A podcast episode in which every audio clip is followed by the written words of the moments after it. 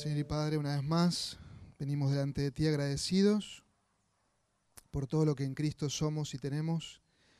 Y a la hora, Señor, a ir a, tu palabra, oh Dios, queremos estar atentos a tu voz, queremos, Señor, gozarnos en tu verdad gloriosa, en tu verdad eterna. Queremos ser santificados por medio de tu palabra. Y queremos también, oh Dios, eh, poder ser sensibles y obedecerte. Señor y Padre, te damos muchas gracias por tu verdad. Señor, que cada corazón aquí sea sensible a tu voz. Que podamos ver tu gracia en nosotros. Que podamos ver, Señor, todo lo que tú nos has dado en Cristo. Que podamos ser conscientes de todas estas verdades que estaremos meditando en esta mañana. Oh Señor, te lo pedimos en Cristo Jesús. Amén y amén. Si les invito a abrir su, su, Biblia en Efesios capítulo 1, ¿eh? ya de manera automática por estos meses, eh, su Biblia va, va, a abrirse ahí. ¿eh? Y, y, quiero que sigan meditando en sus hogares, en esta hermosa sí, epístola del apóstol Pablo a los Efesios que estuvimos comenzando el domingo pasado. Y podríamos resumir el propósito de esta carta diciendo que es enseñar cómo es la vida cristiana. Una vida que es centrada en Cristo y vivida para Dios, donde tanto la teología como la práctica van de la mano. Y encontramos en estos primeros versículos que hemos leído al comienzo de nuestra reunión esta doxología de alabanza, estas expresiones de gloria, estas expresiones de alabanza a nuestro buen Dios. Y en el original, en el, griego, es una misma línea de pensamiento. El apóstol comienza y no hay ninguna coma, no hay ningún punto.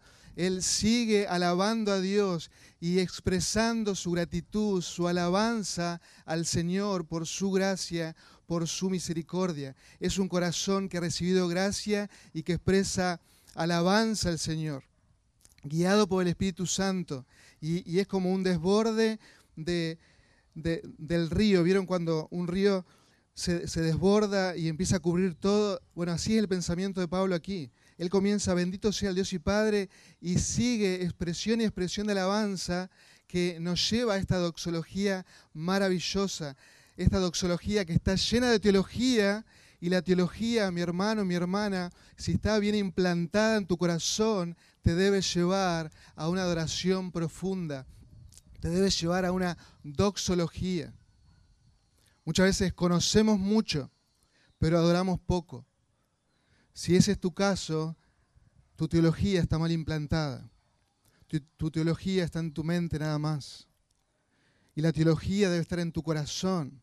Porque al ver estas verdades que tenemos en Cristo, a ver todas las bendiciones que tenemos en Cristo, no queda otra que doblar nuestras rodillas y adorar a nuestro Señor, a nuestro Dios.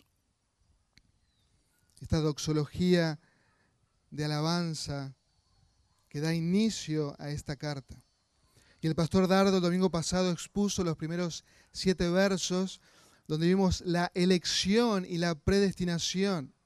Y podemos entender un poquito más, si es posible entender. Podemos ver lo maravilloso de nuestro Dios, que la salvación es una decisión soberana de Dios y que la salvación es para alabanza de su gloriosa gracia. En el día de hoy continuaremos viendo esta doxología y estaremos gozándonos cómo el apóstol despliega delante de esta madre iglesia la salvación y todas las bendiciones que tenemos en Cristo Jesús, nuestro Señor. Pero que podamos ver y disfrutar todo lo que en Él somos con el fin de, adorarle, pero también, mis hermanos, de vivir a la luz de todo lo que somos en Cristo de todo lo que somos en Cristo.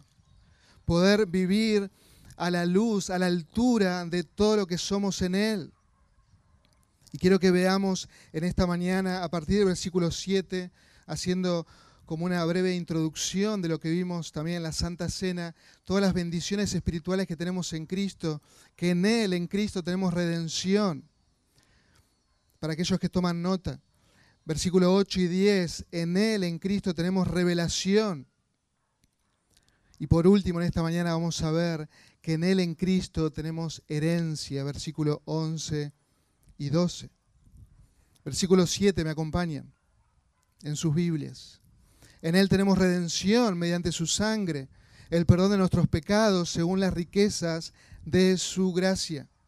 Es el Señor Jesucristo que nos redimió, es el Señor Jesucristo que nos rescató mediante un pago. Y cada uno de nosotros, cada uno de nosotros estábamos en esclavitud. Éramos esclavos de, del maligno, éramos esclavos de este mundo, éramos esclavos de nuestro propio pecado, esclavos en este mundo. Estábamos sin esperanza y sin ninguna posibilidad de salvarnos a nosotros mismos. Nos creíamos libres como los judíos en el tiempo de Jesús, que decían, nosotros no somos esclavos de nadie, pero eran esclavos de su propio pecado. Y el Señor les dice, ustedes están mintiendo. Ustedes son esclavos de sus propios pecados, son esclavos de su perverso corazón, de todo lo que su corazón quiere.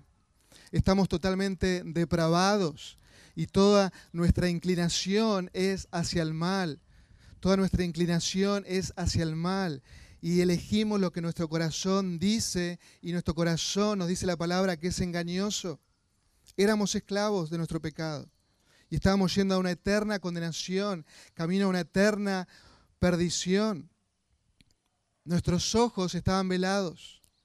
Nuestros ojos estaban velados por el Dios de este mundo. Estábamos sin Dios, estábamos sin esperanza, camino a una eterna condenación. Pero Dios, pero Dios intervino, pero Dios nos buscó, pero Dios dijo que las tinieblas resplandeciese la luz. Y ahora podemos ver, y ahora podemos ver la belleza de Cristo. Ahora podemos ver a nuestro Señor Jesucristo, al amado del cielo. Ahora lo podemos ver, podemos ver su hermosura. Y todo eso fue conforme al beneplácito de su voluntad. No había nada en vos, no había nada en mí. Solamente fue porque Dios lo quiso así. Y eso es maravilloso. Y si eso no te lleva a adorar al Señor, entonces no sos de Cristo. Porque esa verdad gloriosa de que según su beneplácito, Él te buscó porque Él quiso. Oh, gracias le damos al Señor y le adoramos profundamente. Y le adoramos profundamente. Él nos hizo aceptos en el amado. Nos dice Romanos que fuimos justificados gratuitamente por su gracia mediante la redención que es en Cristo Jesús. Mis hermanos, nuestra salvación es toda de Dios.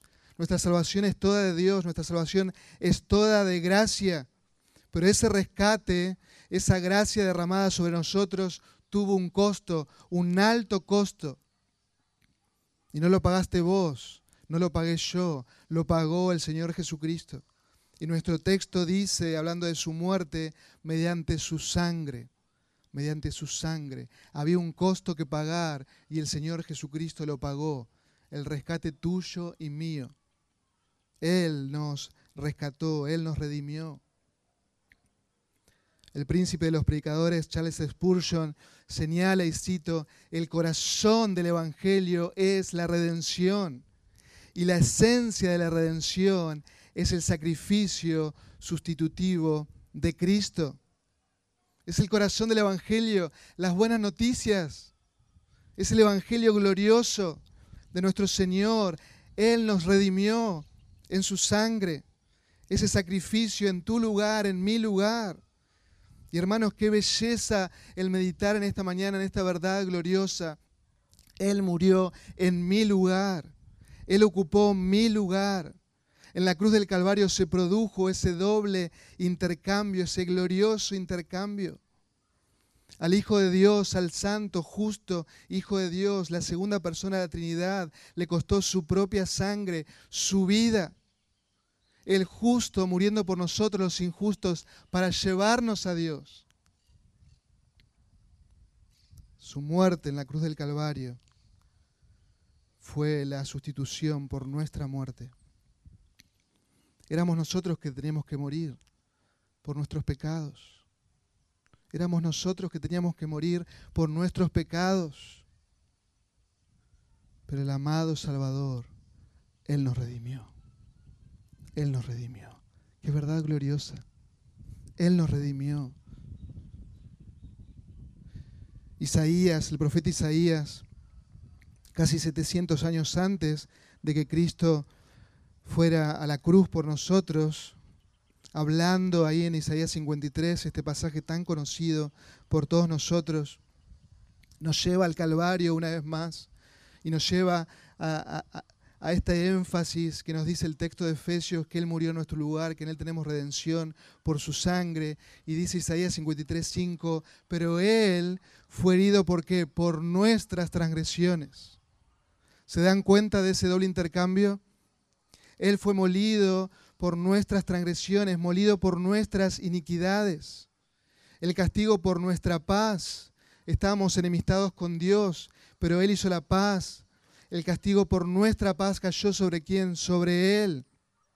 Y por sus heridas Él murió en la cruz. Nosotros, los que estábamos enfermos y esclavos, hemos sido sanados.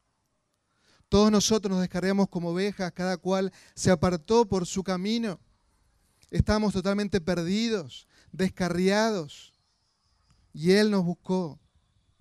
Y dice Isaías, pero el Señor, Dios Padre, hizo que cayera sobre Él, sobre el Mesías, la iniquidad de todos nosotros. Él nos rescató. Él nos trajo la libertad gloriosa de los hijos de Dios. Cristo nos hizo libres.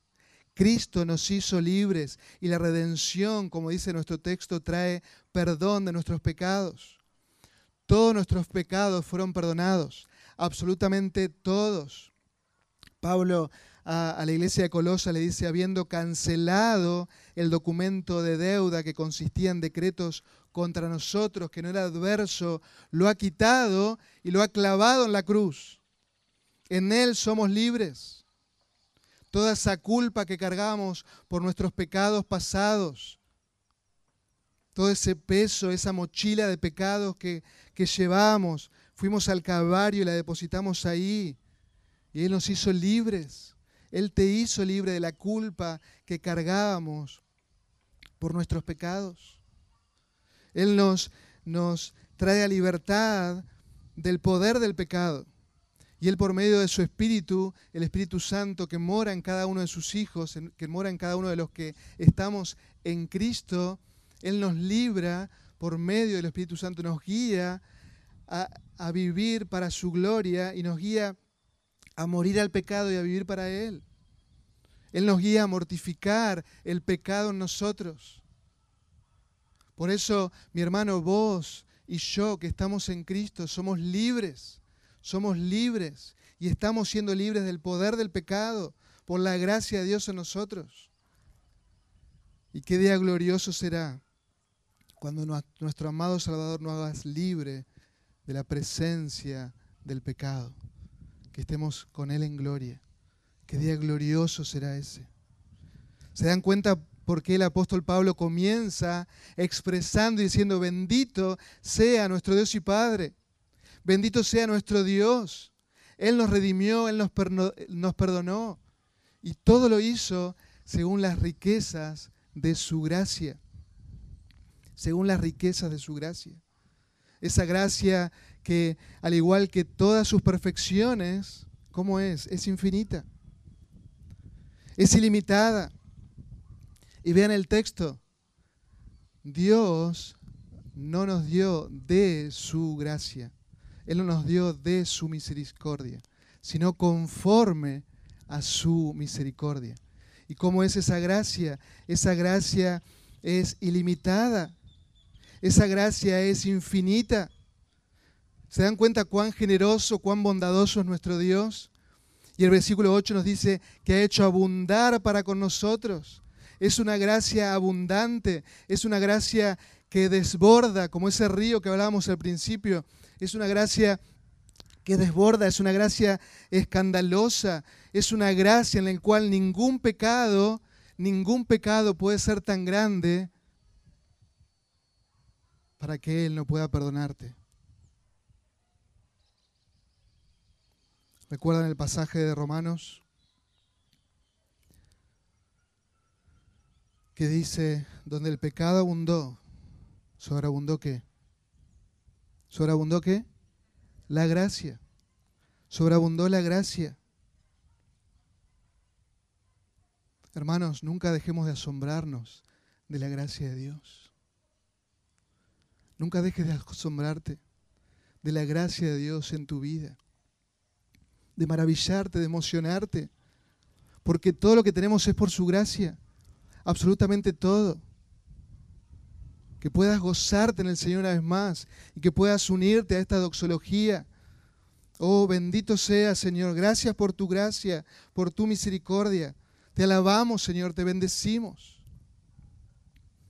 por tu gracia sobre nosotros. Si hace algunos meses atrás estaba hablando con un joven que le está saliendo de la doctrina del, catolicismo romano y al, estudiar las escrituras se da cuenta de que su doctrina está errada, está equivocada. Y, y pude hablar con él por una videollamada y le compartí estos pasajes. Le prediqué el Evangelio a través de Romanos y fuimos a Efesios, fuimos a Colosenses. Y era impactante para mi vida al ver cómo este joven se emocionaba al ver las verdades del Evangelio, al ver que solo Cristo salva, ninguna obra, solo Cristo salva, al ver que sola gracia, al ver que solo por la fe Gloria a Dios por el Evangelio que nos ha traído a esta libertad gloriosa. Hermanos, si estás luchando con algún pecado, ve a Cristo. Ve a Cristo, no te rindas, ve a Cristo, Él te hizo libre, ve a Cristo, disfruta, disfruta de esta libertad en Cristo, disfruta del Evangelio, que también que nos salva y también nos santifica, disfruta de la santidad, disfruta como cantábamos recién del redentor glorioso, disfruta de tu amado redentor que una y otra vez te rescata, disfruta de él, gózate en él. Nuestro corazón ha sido cambiado por el poder del evangelio. Ahora le amamos. Ahora disfrutamos de él, de su palabra.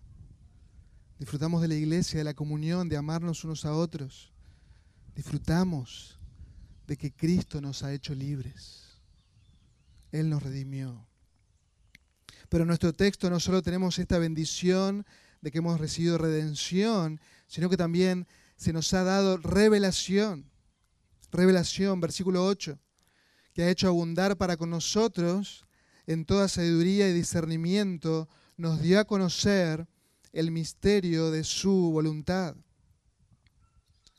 En esta gracia sobreabundante de nuestro Dios se nos concede también sabiduría y discernimiento.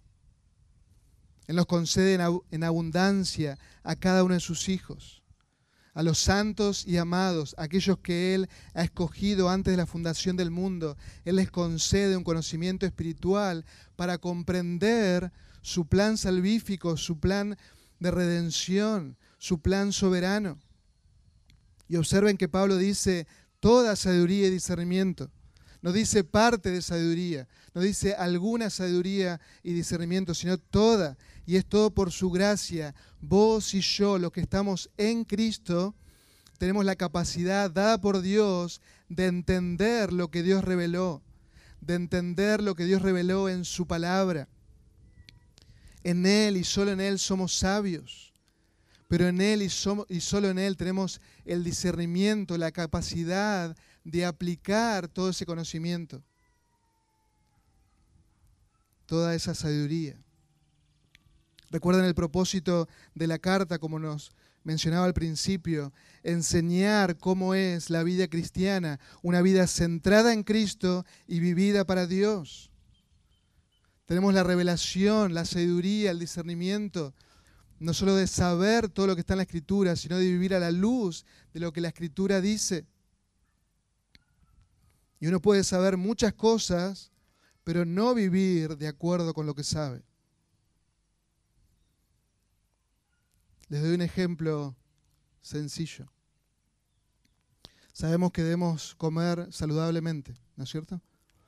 Que debemos cuidarnos, que debemos eliminar las grasas, las frituras, que debemos eliminar las harinas, en muchos casos, en mi caso, por ejemplo. Pero ¿cuántas veces, en lugar de cocinar algo saludable, cocinamos algo que toda la semana nos vamos a acordar de eso? Porque nos cayó mal.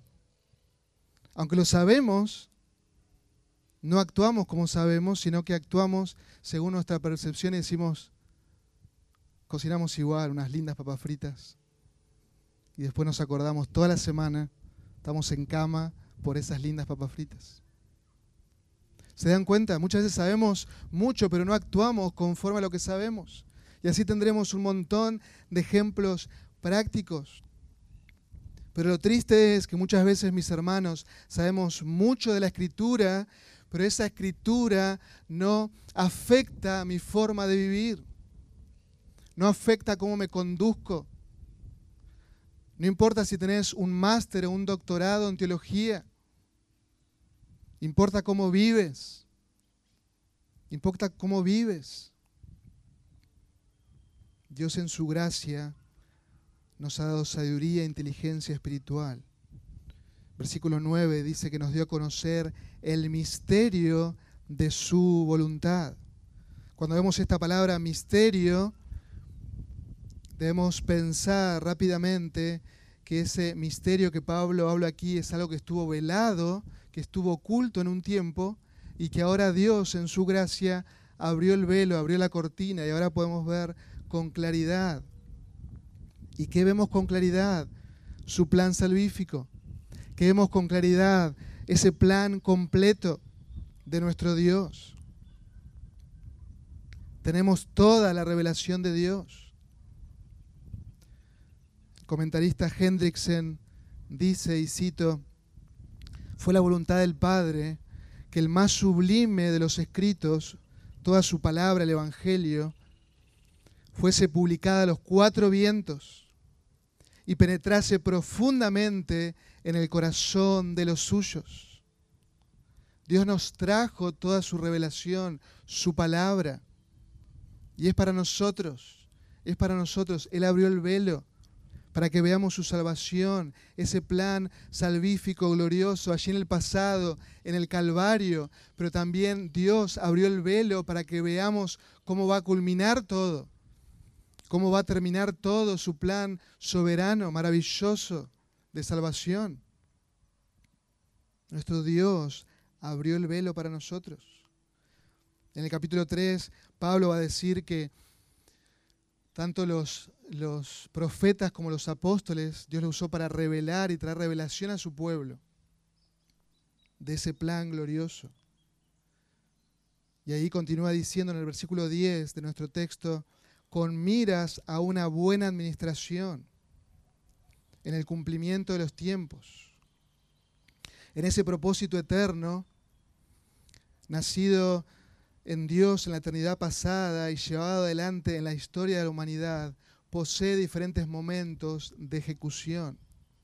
Y hay un plan soberano que nuestro Dios ha gestado en esa buena administración, en esa buena dispensación o economía. Dios está llevando su plan a cabo a la perfección. Él lo ideó y Él lo lleva a cabo. Y nosotros los creyentes tenemos esa visión bíblica dada por Dios, tenemos toda revelación, tenemos la sabiduría, el conocimiento. Y por eso debemos vivir a la luz de esa verdad gloriosa. ¿Y cuál es esa verdad gloriosa? La segunda parte del versículo 10. Reunir todas las cosas en Cristo, tanto las que están en los cielos como las que están en la tierra. Hermanos, Él nos redimió a nosotros con el fin de que de reunir todas las cosas en sí mismo. El universo, todo el universo es cristocéntrico. Todo el universo es cristocéntrico. El pastor eh, MacArthur señala, y cito, la única resolución posible para la historia de la humanidad es Jesucristo. es Jesucristo. La única resolución posible para la historia de la humanidad es Jesucristo. A los colosenses también, y cito, dice, mediante Él, mediante Cristo, reconciliar todas las cosas consigo, habiendo hecho la paz por medio de la sangre de, su cruz, y por medio de Él reconciliar todas las cosas en la tierra y las que están en los cielos y las que están en la tierra. Ese es el fin de todo. El universo es cristocéntrico. Todo este caos que vemos hoy va a tener su fin. Todo este caos mundial que vemos hoy va a tener su fin. La corrupción y todo este deterioro del universo va a terminar. El príncipe de este mundo y las huestes espirituales de maldad serán lanzados al lado del fuego. Dios hará nuevas todas las cosas en Cristo. Toda la historia está dirigida y escrita por nuestro Dios, el Creador. Y Él reinará por siempre y reunirá todas las cosas en Cristo. Amada iglesia, no podemos vivir ajenos a esta verdad gloriosa que Dios nos ha revelado. Frente a esta revelación, no podemos vivir en necedad. No podemos desperdiciar nuestro tiempo viviendo en vanidades, viviendo en las vanidades que el mundo te ofrece. Porque Él te ha dado toda la revelación, Él te ha dado toda la sabiduría, el discernimiento para vivir a la luz de su revelación. Hay un vencedor y ese es nuestro Dios. Hay un plan que se está desarrollando y es el plan que está desarrollando nuestro Dios tenemos una visión correcta, bíblica. Y hermanos, toda la humanidad se está preparando para el regreso del Señor Jesucristo. Todo el universo gime, nos dice Romanos, y el Señor está a la puerta. El Señor viene a buscarnos.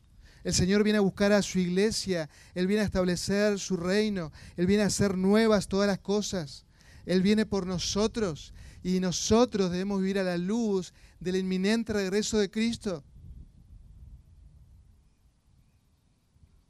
Debemos tener las lámparas encendidas, como esa parábola que contó el Señor Jesucristo, que la encontramos en Mateo capítulo 25.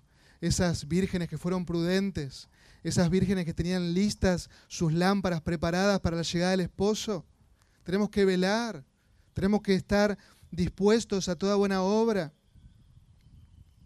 No sabemos cuándo vendrá, pero Él vendrá. Quizás es hoy, gloria a Dios quizás es mañana, quizás es dentro de 100 años, no lo sabemos, pero Él vendrá, Él vendrá y nosotros los creyentes, sus hijos, sus escogidos, debemos vivir a la luz de esta verdad, de esta revelación que tenemos. Más adelante, en Efesios 5, 15, dice el apóstol, tened cuidado cómo andéis, tengan cuidado cómo se están viviendo Tengan cuidado cómo están viviendo, no como insensatos, sino como que como sabios. El apóstol sabe que nosotros sabemos mucho, pero hacemos poco. Y le pasaba en la iglesia a los efesios y nos pasa hoy en día. Por eso dice, no sean insensatos, sino sabios, aprovechando bien el tiempo. ¿Por qué? Porque los días son malos. Estos días son claramente malos. Y nosotros los creyentes tenemos una cosmovisión bíblica, tenemos toda la revelación y debemos vivir a la luz de esa verdad. Aprovechando bien el tiempo porque los días son malos. No sean necios una vez más. No sean tontos, sino entender, entendidos de cuál es la voluntad del Señor. El Señor nos ha revelado todo su plan, todo su plan. Deuteronomio 29, 29 dice, las cosas secretas son de Dios, pero las reveladas para quiénes son? Son para nosotros. El Señor nos ha revelado su plan. Vivía la luz de esa revelación.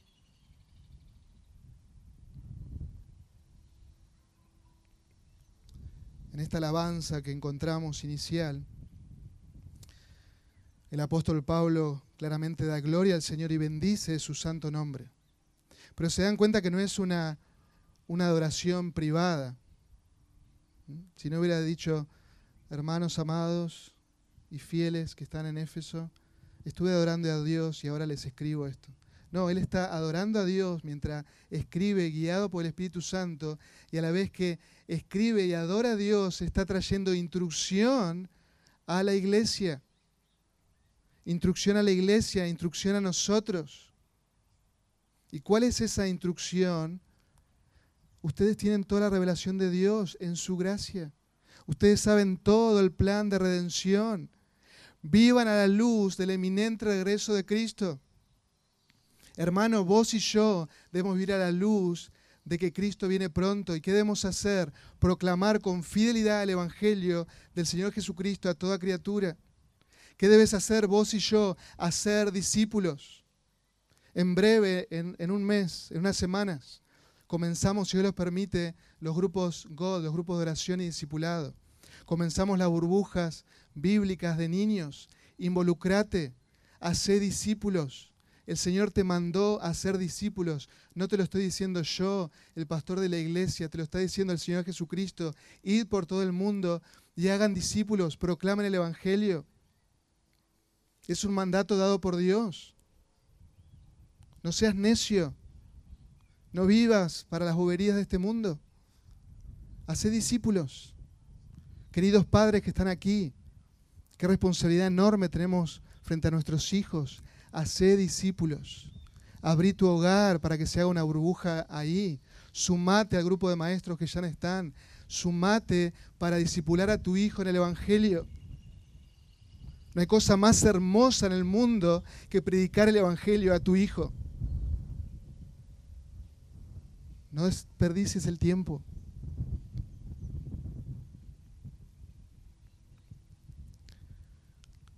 Debemos proclamar el Evangelio y obviamente al conocer esta revelación de Dios nos lleva a vivir en santidad.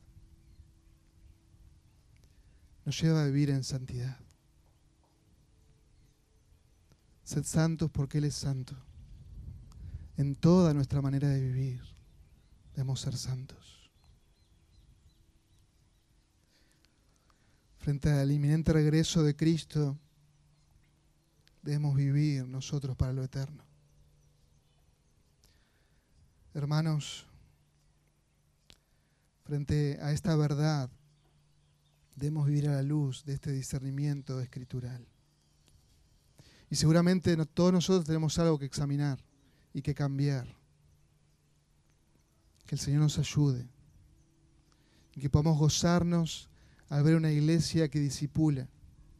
Una iglesia que ama profundamente porque ama a Dios profundamente que nos amamos y nos cuidamos unos a otros, que vivimos en santidad, que al pecado lo llamamos por su nombre, pecado, porque Dios lo llama pecado, y que actuamos como iglesia en consecuencia de eso. Tenemos redención, tenemos, ¿qué más? Rebe, revelación, y ahora ¿qué nos queda? ¿Qué nos queda? Herencia, muy bien, están despiertos, pensé que estaban durmiendo ya. Tenemos herencia, tenemos herencia. Versículo 10 al final, en él también hemos obtenido herencia. Tenemos revelación, tenemos redención, revelación y también tenemos herencia, herencia. En él, en Cristo Jesús, hemos obtenido herencia. Y, y observen este énfasis repetitivo del apóstol Pablo. Y quiero que puedan marcar ahí en sus Biblias ese énfasis que vemos, esa fuente, el fundamento de nuestra herencia, obviamente es el Señor Jesucristo, pero ante todos estos versos que estuvimos viendo, vemos a ese fundamento, a la fuente de toda bendición. Versículo 1 dice, a los fieles en quién? En Cristo Jesús. Versículo 3, que nos ha bendecido con toda bendición espiritual en lugares celestiales. ¿En quién? En Cristo, en Cristo. Es el fundamento, la fuente de toda bendición espiritual en Cristo.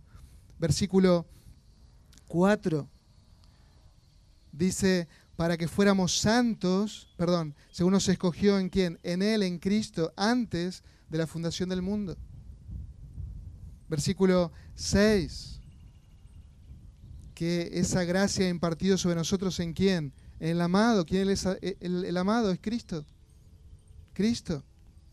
Versículo 7 que ya hemos visto, en Él tenemos redención por su sangre. Y aquí también el énfasis, el énfasis es, en Él, en Cristo, hemos obtenido herencia. Así que únicamente aquellos que estamos en Cristo tenemos qué? Herencia. Únicamente aquellos que estamos en Cristo tenemos herencia. la gracia común que hoy disfrutás de Dios, el sol, esta brisa, la lluvia, el poder respirar. Toda esa gracia común tiene su fin, tiene su, su vencimiento. Y nos dice la Escritura que todos aquellos que estamos en Cristo vamos a recibir herencia. ¿Y qué pasa con el resto? ¿Qué pasa con aquellas personas que no están en Cristo? serán justamente condenadas por su pecado, por su maldad. Por eso es crucial, amigo, que nos visitas en esta mañana, que puedas ver cuál es tu condición espiritual. Y como iglesia estamos muy agradecidos a Dios por tenerte en esta mañana. Pero en el nombre del Señor Jesús te invito a que puedas examinar tu corazón. ¿Dónde estás? Si estás en Cristo, tenés herencia. Y si no, vas rumbo a esa condenación eterna. Si no estás en Cristo, continúas en tus delitos y pecados. ¿Dónde has puesto tu fe, tu confianza, tu esperanza? ¿Quién está en el trono de tu vida? ¿Seguís estando vos o has entronado a Cristo en tu vida? Si estás en Cristo, no lo tardes. Recuerda la gracia común de Dios para todos los seres humanos tienen una fecha de vencimiento y Dios sabe cuándo es. Por eso es inminente que vengas a Cristo en arrepentimiento y fe. Que vengas a Cristo hoy en arrepentimiento y fe, que les pidas perdón por tus pecados, que clames por misericordia. El Hijo de Dios, Él pagó en tu lugar por tus pecados. Ven a Él en arrepentimiento antes que sea demasiado tarde. Para nosotros, amada iglesia, al meditar en esta herencia que en Cristo tenemos, tenemos que pensar en ese futuro glorioso que en Él tenemos. Y me llama la atención que el verso 11 dice, hemos, hemos obtenido herencia. No dice el apóstol, vamos a tener herencia. Una herencia es algo que, que se espera, ¿no? ¿Y cuántos de nosotros, cuando éramos niños, sobre todo esperábamos ese llamado salvador, ¿no? Un tío que no conocemos, que tenga todo y que nos llamen, vos sos el, el heredero, el único heredero. Esa llamada nunca llega, ¿no? Pero me llama la atención que el apóstol dice, hemos obtenido herencia. Y esta conjunción gramatical en griego era muy común para hablar de aquello que es seguro, es una verdad absoluta, si absoluta, es un hecho consumado. Aunque futuro, para los que están en Cristo, lo vamos a tener sí o sí. ¿Por qué? Porque Dios así lo ha dicho. En Él hemos obtenido herencia. En el capítulo 2, versículo 6, si pueden mirar ahí también, dice que con Él nos sentó en lugares celestiales en Cristo. Y todavía ninguno de los creyentes nos hemos sentado en los lugares celestiales con Cristo. Pero es un hecho para Dios, porque Dios es a tiempo, Él es inmutable y es algo que Él nos ha prometido. Así que cuando vemos estos textos en futuro y cuando Dios usa el futuro, mis queridos hermanos, nuestra fe debe crecer. Porque nuestro Dios es un Dios fiel, inmutable, que no cambia, atemporal y podemos deleitarnos en sus promesas y podemos deleitarnos de que Él está escribiendo el futuro como si fuera ayer. Él escribe la historia. Ese es nuestro Dios. En Él tenemos herencia.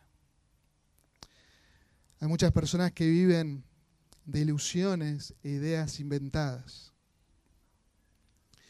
Y tienen sueños. Y nos acordamos con Carolina hace muchos años atrás, cuando éramos jóvenes, somos jóvenes todavía, cuando éramos más jóvenes, teníamos un grupo de teatro para niños y visitábamos diferentes iglesias y predicábamos el Evangelio junto con otros amigos. Y había uno de ellos que estaba muy contento en ese viaje que estábamos haciendo, porque su hermana junto con su cuñado habían comprado un terreno y estaba realmente muy contento. Y él nos empezó a contar de ese terreno que era enorme, nos empezó a contar de la casa que era enorme, nos, comenzó a contar de la cocina que la hermana tenía y que tenía una ventana y que en el patio tenía árboles frutales y que su hermana podía estirar su brazo y sacar de ese fruto y cocinar, hacer limonada o lo que sea. Y nosotros estábamos sorprendidos. En esos viajes fuimos a esa ciudad y fuimos a visitar el terreno, que solamente era terreno. Todo eso era una ilusión de él, un buen deseo de él para su hermana. Estaba el terreno pelado ahí. Y nosotros nos mirábamos con nosotros y obviamente nos, nos comenzamos a reír de toda esa ilusión. El apóstol Pablo no está hablando aquí de ninguna ilusión. Está hablando de hechos concretos, reales. Y nos está diciendo a cada uno de los que estamos en Cristo que en Él tenemos herencia. Que en Él tenemos herencia. Que en Él tenemos herencia. Este es un absoluto de Dios. Y Él lo hace, versículo 12 al final, según el propósito de aquel que obra todas las cosas conforme al consejo de su voluntad. Él es el Dios soberano y Él nos dice que tenemos herencia en Cristo. Él nos eligió en la eternidad pasada, Él nos predestinó y nos dio herencia en Cristo Jesús. Qué grandísimas promesas, mis hermanos. Todas estas bendiciones que Dios el Padre nos ha dado en Dios el Hijo. Y una vez más deberíamos postrarnos en adoración porque hemos sido objetos de su gracia y como dice al final del versículo 12, para alabanza de su gloria. En Él tenemos herencia. El apóstol Pedro les escribe a los expatriados, a los que están siendo perseguidos por su fe, aquellas personas que han dejado todo por seguir a Cristo, que lo han perdido todo por seguir a Cristo. Y Él les escribe estas palabras así en su primera carta y dice también, y comienza con esta doxología, bendito sea el Dios y Padre nuestro Señor Jesucristo, quien según su grande misericordia nos ha hecho nacer de nuevo a una esperanza viva, mediante que la resurrección de Jesucristo de entre los muertos, para obtener qué? Una herencia. ¿Y cómo es esa herencia? Escuchen cómo es esa herencia, incorruptible, inmaculada y que no se marchitará. ¿Y dónde está reservada esa herencia? Reservada en los cielos para ustedes. En Él hemos obtenido herencia, es una herencia que nadie puede tocar, que nadie puede corromper, que no se deteriora. Es una herencia suprema, perpetua, reservada para ti, para mí, para todos aquellos que estamos en Cristo. Y pensar en una herencia así, para nosotros nos cuesta, porque estamos acostumbrados a que las cosas tengan vencimiento. Estamos acostumbrados a que las cosas se envejezcan. Estamos acostumbrados al óxido, estamos acostumbrados al deterioro, estamos acostumbrados al vencimiento de todo.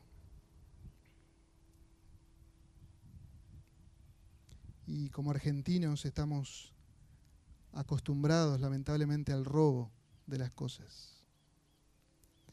Pero nuestra herencia, hermanos, nadie la puede tocar. Porque está reservada en los cielos, está reservada en lugar en lugar más seguro del universo. En él tenemos herencia.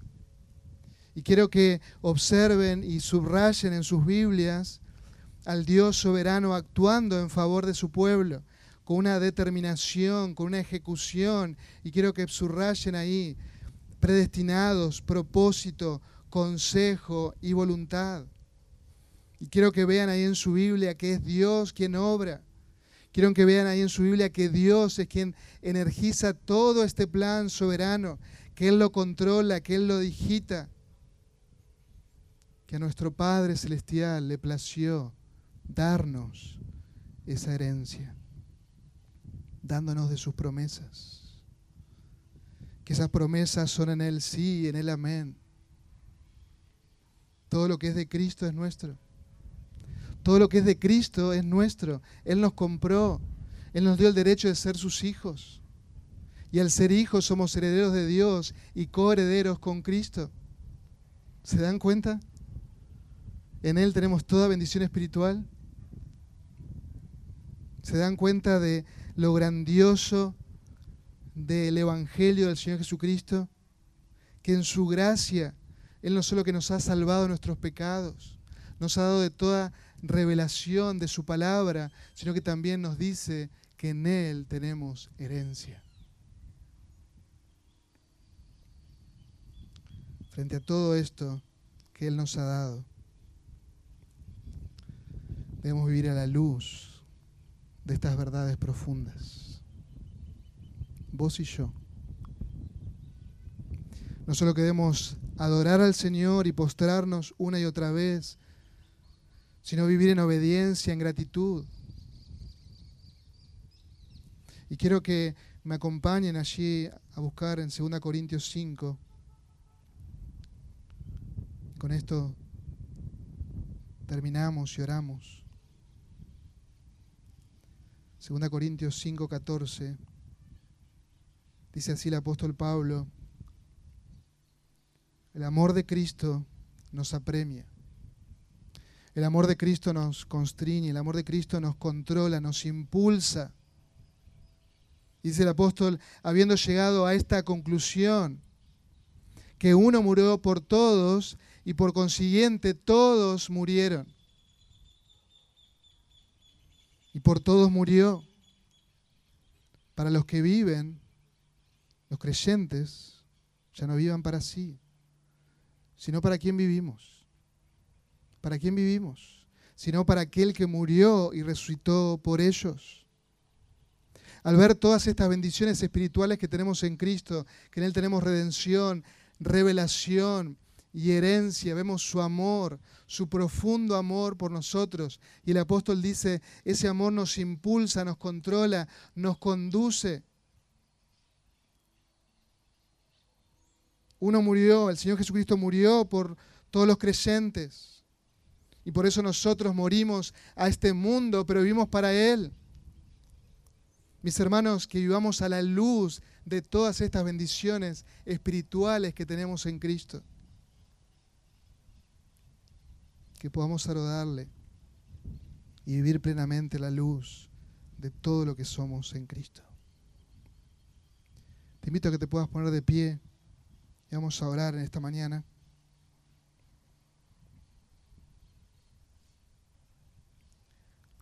Para aquellos amigos que nos visitan. Rogamos en el nombre del Señor que puedas examinar tu corazón, tu vida. No sigas caminando en tu pecado.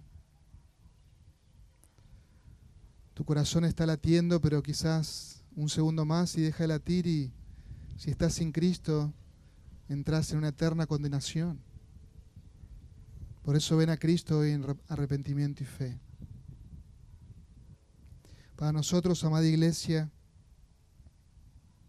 debemos vivir a la luz de esto que hemos visto, de toda bendición espiritual que tenemos en Cristo. Vamos a orar. Oh Señor y Padre, te alabamos, te bendecimos en esta mañana agradecidos por tu palabra, Señor. Y esta doxología, esta adoración que nos lleva a nosotros también a adorarte, a unirnos a tu siervo, el apóstol Pablo, y, adorarte, Señor, por todo lo que en Cristo tú nos has dado. Gracias Señor por comprarnos. Señor, gracias por no dejarnos en nuestros pecados. Gracias por redimirnos. Gracias Señor. Gracias te damos Señor por todo lo que en Cristo tú nos has dado. Y en esta hora queremos ser conscientes de todas estas verdades gloriosas. Que en Cristo tenemos redención, que en Cristo tenemos toda la revelación y que en Cristo tenemos herencia. Oh Dios, ayúdanos a vivir a la luz de tu palabra. Ayúdanos, Señor, a no gastar nuestros días en vanidades, en tonterías que este mundo ofrece. Líbranos de tal cosa. Líbranos, Señor que seamos conscientes de toda la riqueza que en Cristo tú nos has dado. Y todo ha sido por tu gracia, por tu beneplácito, por tu buena voluntad. Oh Señor, gracias.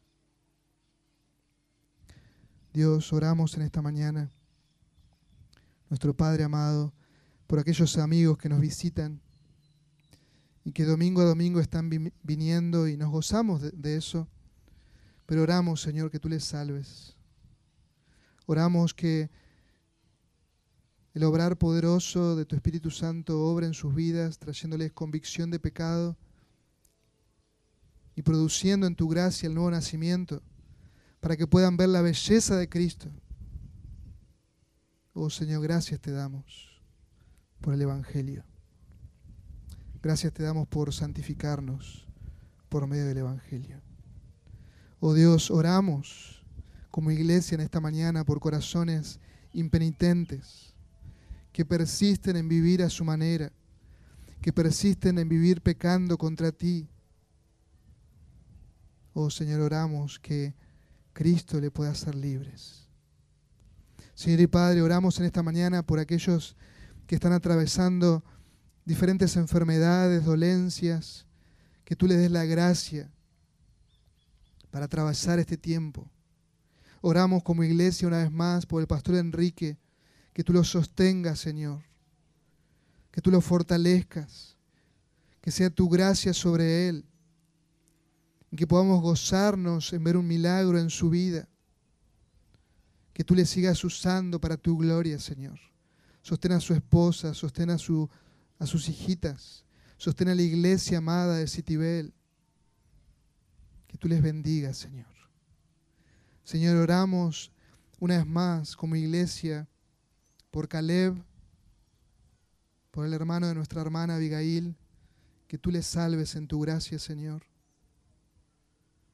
Que tú les salves, que tú uses tu palabra, que tú le hagas recordar tu palabra y que él pueda ir en este tiempo tan delicado en su salud, pueda ir a los pies de Cristo.